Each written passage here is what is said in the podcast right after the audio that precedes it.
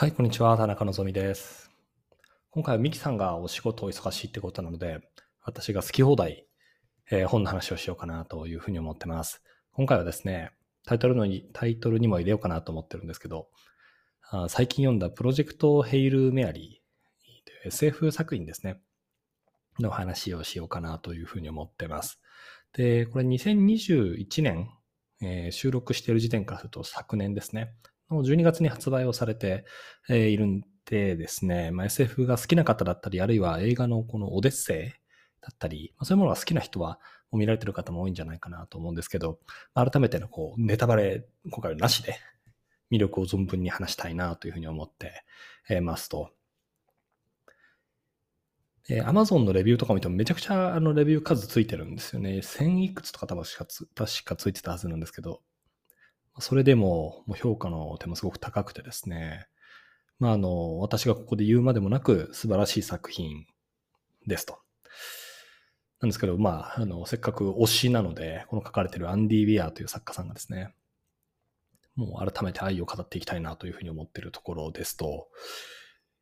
で、あの、出版してるのは早川さんから、まあ、SF の、もうある種の王者の一人と言ってみてもんですけど、早川さんから出てますと。で、これ正直な話、表紙も正直見ない方がいいし、早川さんの書籍のこう紹介ページにあるような、あこの本こういう本ですっていうのも、見ずに読んだ方が、私はいいと思ってますと。これ何かっていうと、まあ、アンディ・ウィアーのあの SF 作品、第1作のあの火星の人もそうですし、第2作のアルテミスもそうで、第3作がこのプロジェクトヘイルメアリーになるんですけど、3冊とも、あの、一人称なんですよね。主人公って人がいて、その人の視点から物事が展開をしていくっていう進み方になるんですよね。で、神の視点が、がなんかこう、この状、この時はこういうことでしたとか、一方この時ここではこんなことが起きてますみたいなことの記述っていうのはすごく少なくて、なんならほとんどなくて、あの、主人公一人一人が見ている視点で起きている謎だったり、目の前の課題っていうものにこう必死に取り組んでいくってことが、このアンディビア作品の一つの魅力なんですよね。なんですけど、この作品の紹介読んじゃうと、一部ネタバレなんですよ。もうこの、これそのもの時点が。なのでもうぜひ、なんて言うんでしょう。あの、だったらどうやって判断して、えー、こうたらええねんっていう話はまああるんですけど、もう信じて買っってもらうと、もう目も閉じて、プロジェクトヘイルメアリーという文字で検索をし、表紙も見ず、上下巻をもうそのまま買い物かごに入れて、パンパンとこう、えー、まあ、Kindle でも紙でも買い、で、届いたらそのまま開くと。で、読み始めるというので、えー、始めていただきたいですね。本当に何も、何も見ずに読んでいっていただきたいと。で、何かっていうと、こう上巻の一番最初の部分は、主人公が自分が誰かもわかんないみたいな状態から始まるんですよ。どこにいるかもわからないし、自分が誰かもわからない。まあ、これはネタバレ、まあまあいいか。っていう状態から始まるんですよ。なんですけど、それ読んじゃうと、わかるんですよね。どこにいるかとか。わかっちゃうと。なので、できるだけそういう情報を抑えて、主人公と同じ気持ちで読んでいっていただくっていうのが一番このあの本の内容をかみしめて楽しめるんじゃないかなっていうふうに、え思ってますと。で、先ほど申し上げたみたいにこれあのアンディ・ビアっていう作品、あの作家さんが書いてるものなんですけど、あの映画オデッセイでも有名になったあ火星の人っていう第一作えっと、これはどんな話かというと、まあ、宇宙飛行士の、だから一人が火星の探査をしてる間に、ちょっと不運なことがあって、火星に一人取り残されちゃったと。で、周りの人はみんな、あそいつは死んでると思ってて、なんでかっていうともう、え、宇宙船飛び立っちゃってるし、えー、なんかその、取り残された状況の時にもなんかもうバチコーンとこう、なんか物に当たって吹っ飛ばされてるみたいな、生きてるか死んでるかわかんないし、当然食料も限られてるし、死んじゃってるだろうってみんなが思ってる中で、なんとか、えー、生き延び、かつ生きていることを伝え、助けに来てもらいってことをトライをしていくっていう、そういうあのお話が第一作でしたと。で、アルテミスっていう第2作目の方は、あの月面都市ですね、を舞台にして、まあ、そこで働いている、えー、あれは、なんていう役、なんという役というか、なんという職業なんだろう。こうやったら物を運ぶ人、あの、地球から持ってきたものを、こう、月の人にこういろいろ届けていくっていうのをやってるような人が主人公だったんですけど、どっちもあの、なんて言うんでしょう。すごい努力するんですよね、まず主人公が。あの、努力というのはなんかこう、えー、ジャンプ的な、なんか誰かを倒すために頑張るとかっていうことよりも、まあ目の前にどんどんどんどん新しい問題が起きていくと。で、新しいこう困った人も出てくるし、で、なんか良かれと思ってやったことが破滅的なこう結果に結びつくというか、そういうこともあの、往々にしてあるんですよね。で、そういうところで一歩一歩問題解決のために、あの、頑張っていくっていうのが、この、なんて言うんですよ。アンディ・ビア作品の特徴なんですけど、まあ、今回のこのプロジェクトヘイル・メアリーも、まさにそういうあの作品ですと、あの主人公がさっき申し上げたみたいに、気づくんですよね、ある日。あれじゃ私誰だっけ？みたいな。で、どこ、え、どこにいるんだ私は？って。っていうところから、だんだんに自分のことを分かっていって、その、何をやるべきかとか、そういうことを考えながら、いろんなことに取り組んでいくんですけど、ここは、何に取り組むのかとか、それをどんな風に解決するんだみたいなところは、あまあ、それがアンディ・ビアの見せどころなので、ぜひぜひこれは読んでいただきたいなというふうに思ってますと。なので、あの、一個一個がある種自然なんですよね。自然というのは別になんていうでしょう、成り行きでそうなってるっていうよりかは、ま、主人公はあの SF の作品の特性でもあると思うんですけど、すごくこう、科学的なことに頭、アンテナが立ってる方なんですけど、まあ、物事がなんか問題が起きるたびに、自分の科学の知識を使って、こうやったらいいんじゃないか、こうやったらいいんじゃないか、もしかしたらこういうことなんじゃないかってことを、まあ、実験をして、まあ、失敗をしたり、成功したり、っていうことを繰り返しながら前に進んでいくと。で、解説の中にもあの書かれているアンディビア作品の特徴でもあるんですけど、その、主人公は全然へこたれないと。何があってもへこたれないその性格とピンチを笑い飛ばすユーモア精神っていうのをまあ持っていると。これはあの1作目も2作目も3作目も同じですね。なんかアンディ・ビアさんってそういう人なんだろうなっていうふうに思うんですけど、とにかくへこたれずに、で、ピンチを笑い飛ばすユーモア精神があると。すごく、こう、このユーモアっていうのがいいんですよね。すごい真剣なシーンでも、あの、ちょっとしたユーモアっていうのが、あの、出てきていて、あの、さっきの、序盤の自分が誰だかわからないっていう、でそれを分かるためにいろいろこう考えてみるんですけど、その時に自分がどういう単位でものを考えるか、例えば、えっと、メトリ、メートルで考えるのか、マイルで考えるのかとか、あとはその、なんだろう、えっと、ポンドで考えるのがどうなのかとか、ポンド、ヤードポンド法で考えるかどうか、ヤードポンド法で考えるってことは、私はアメリカ人みたいなことを考えていくんですけど、そういうところがなんて言うんでしょう。考え方としてすごいいいいいというか面白いというか、そうやって考えるだろうな、クリエイティブだなっていう感じが、まあ、すごくしますと。で、この本は SF マガジンの4月号で、まあこれまた私の大好きな作家さんの一人であるイスカリユバさんがあの書評を書かれてるんですけど、この書評もですね、めちゃくちゃ、めちゃくちゃ、あの、良かったんですよ。この作中では謎が解明する過程が全て科学の手順に今基づいていると。で、まあ、SF っていうものは、あの、何と訳すか。まあ、SF の S と F に何を当てるかっていうときに、まあ、いくつかパターンがあるんですけど、あの、サイエンティフィックフィクションっていうやり方もあれば、あるいはスペキュラティブ、試作的なとか、スペキュラティブフィクションっていう書き方もあったりするんですけど、まあ、SF を文字通りあの科学のフィクションと解釈するなら、これほど純度の高い SF はかつて見たことがないという書評もあったりしますね。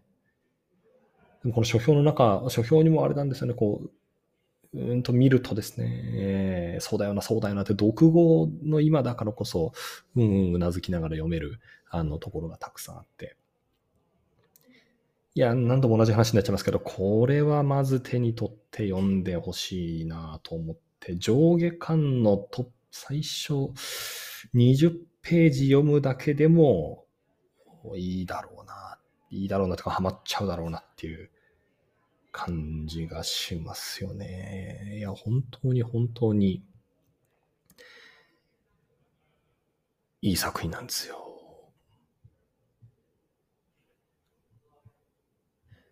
なんでしょうね。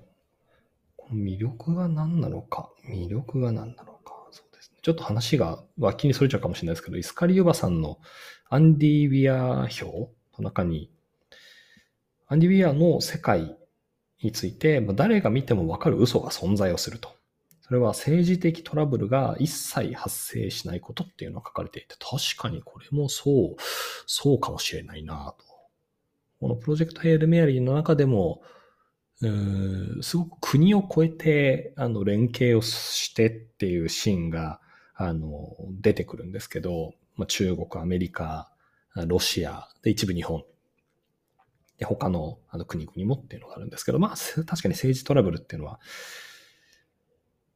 うん、確かに出てこないんですよ。で、前別で読んでいた、その世界 SF 作家会議ってものの中で扱われていたのは、いや、あの、そういう政治後のごたごたごたごたができてくると、まあ、話が濁るからっていう、なんか問題の焦点がぶれちゃうから、あんまりそういうのは SF で描かないんだって話もあったんですけど、このイスカリウバさんのこの政治のドタドタ、そういうトラブルが描かれないのは何でかっていうと、まあ、著者からのメッセージとして、まあ、人類が一致団結すれば、こんなにもすごいことができるのになぜ我々はそれをやらないのかっていう問いかけを著者が提示してるんじゃないかっていうのがこの書評の中にも書かれていて、いやなるほど、そう、そういうふうにも読めるかっていうのを、まあ、本を読んだ後にこの書評も改めて読んで、いいな、いいなっていうふうに思っているという感じですね。で、確かに純度の高いあの科学 SF でもあるんですけど、私はどっちかっていうと、こういう本は、なんていうんでしょう、日々の仕事でこう苦労をされている人、普通に会社員で、SF そんなこと読んでないんですけどっていう方であっても、いや、なんか目の前のお客さんが大変でとか、まあ、そういう方は別にあのサラリーマンじゃなくてもいいんですけど、日々の何かが大変だっていう人には、ちょっとこう、なんて言うんでしょうかね、こう相対化するためにこういう壮大な SF を読んでみるのはいいんじゃないかなと思っていて、あの、もうちょっと昔の SF だともう宇宙でこんなことがあって戦争があって異星人がみたいな、もうドンパチって感じなんですけど、あの、先ほど申し上げたみたいにこの、確かにこのプロジェクトヘイルメアリー、まあ、あるいはアンディビア作品ってスケールはすっごい大きいんですけど、中には出てくる、こう、ユーモアの感じがすごいちょうどいいんですよね。なのでそういう SF 自体にそんなに関心がないんだよっていう人も、ちょっとほっこりしながら読めるっていう側面がまずあるなっていうのと、そんな中で私もこのプロジェクトヘイルメアリー読んでる時は、まあ今もそうなんですけど、仕事が結構結構忙しいかつプレッシャーも高いみたいな状態にあるんですけど、このプロジェクトヘイルメアリー読んでると、なんか大したことねえな自分の悩みとか、いうふうになるんですよね。このプロジェクトヘルメアリーの主人公の置かれてる状況って、もうとんでもない、とんでもないんですよ。あのだんだんにその主人公って自分が誰かを思い出し、自分がいる場所を理解し、じゃなんでそこにいるんだっけ？っていうことをこう、その理由とか目的とか、だんだんにこう理解を深めていくんですけど、いやなんか自分がその状態になったら耐えられないだろうなみたいなところから、まあ、ユーモアと、まあ、なんとか頑張るかっていう精神で前に進んでいくんですよね。まあ、そういうのを見てると、もう人間ドラマですよね。えー、なんか、なんて言うんでしょう。うん、これから、なんか毎日、毎週書いてるニュースレターの中にも取り上げたんですけど、まあ最近このコンテンツってこう、味が濃いじゃないですか。感動してくださいみたいなやつだったり、すごいでしょみたいなものだったり、なんかちょっとなんかもう、味が濃いなっていうものがある中で、この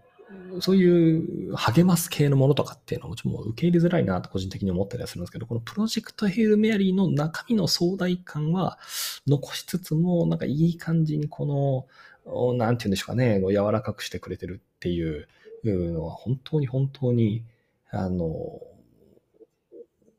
うん心に刺さるものですね。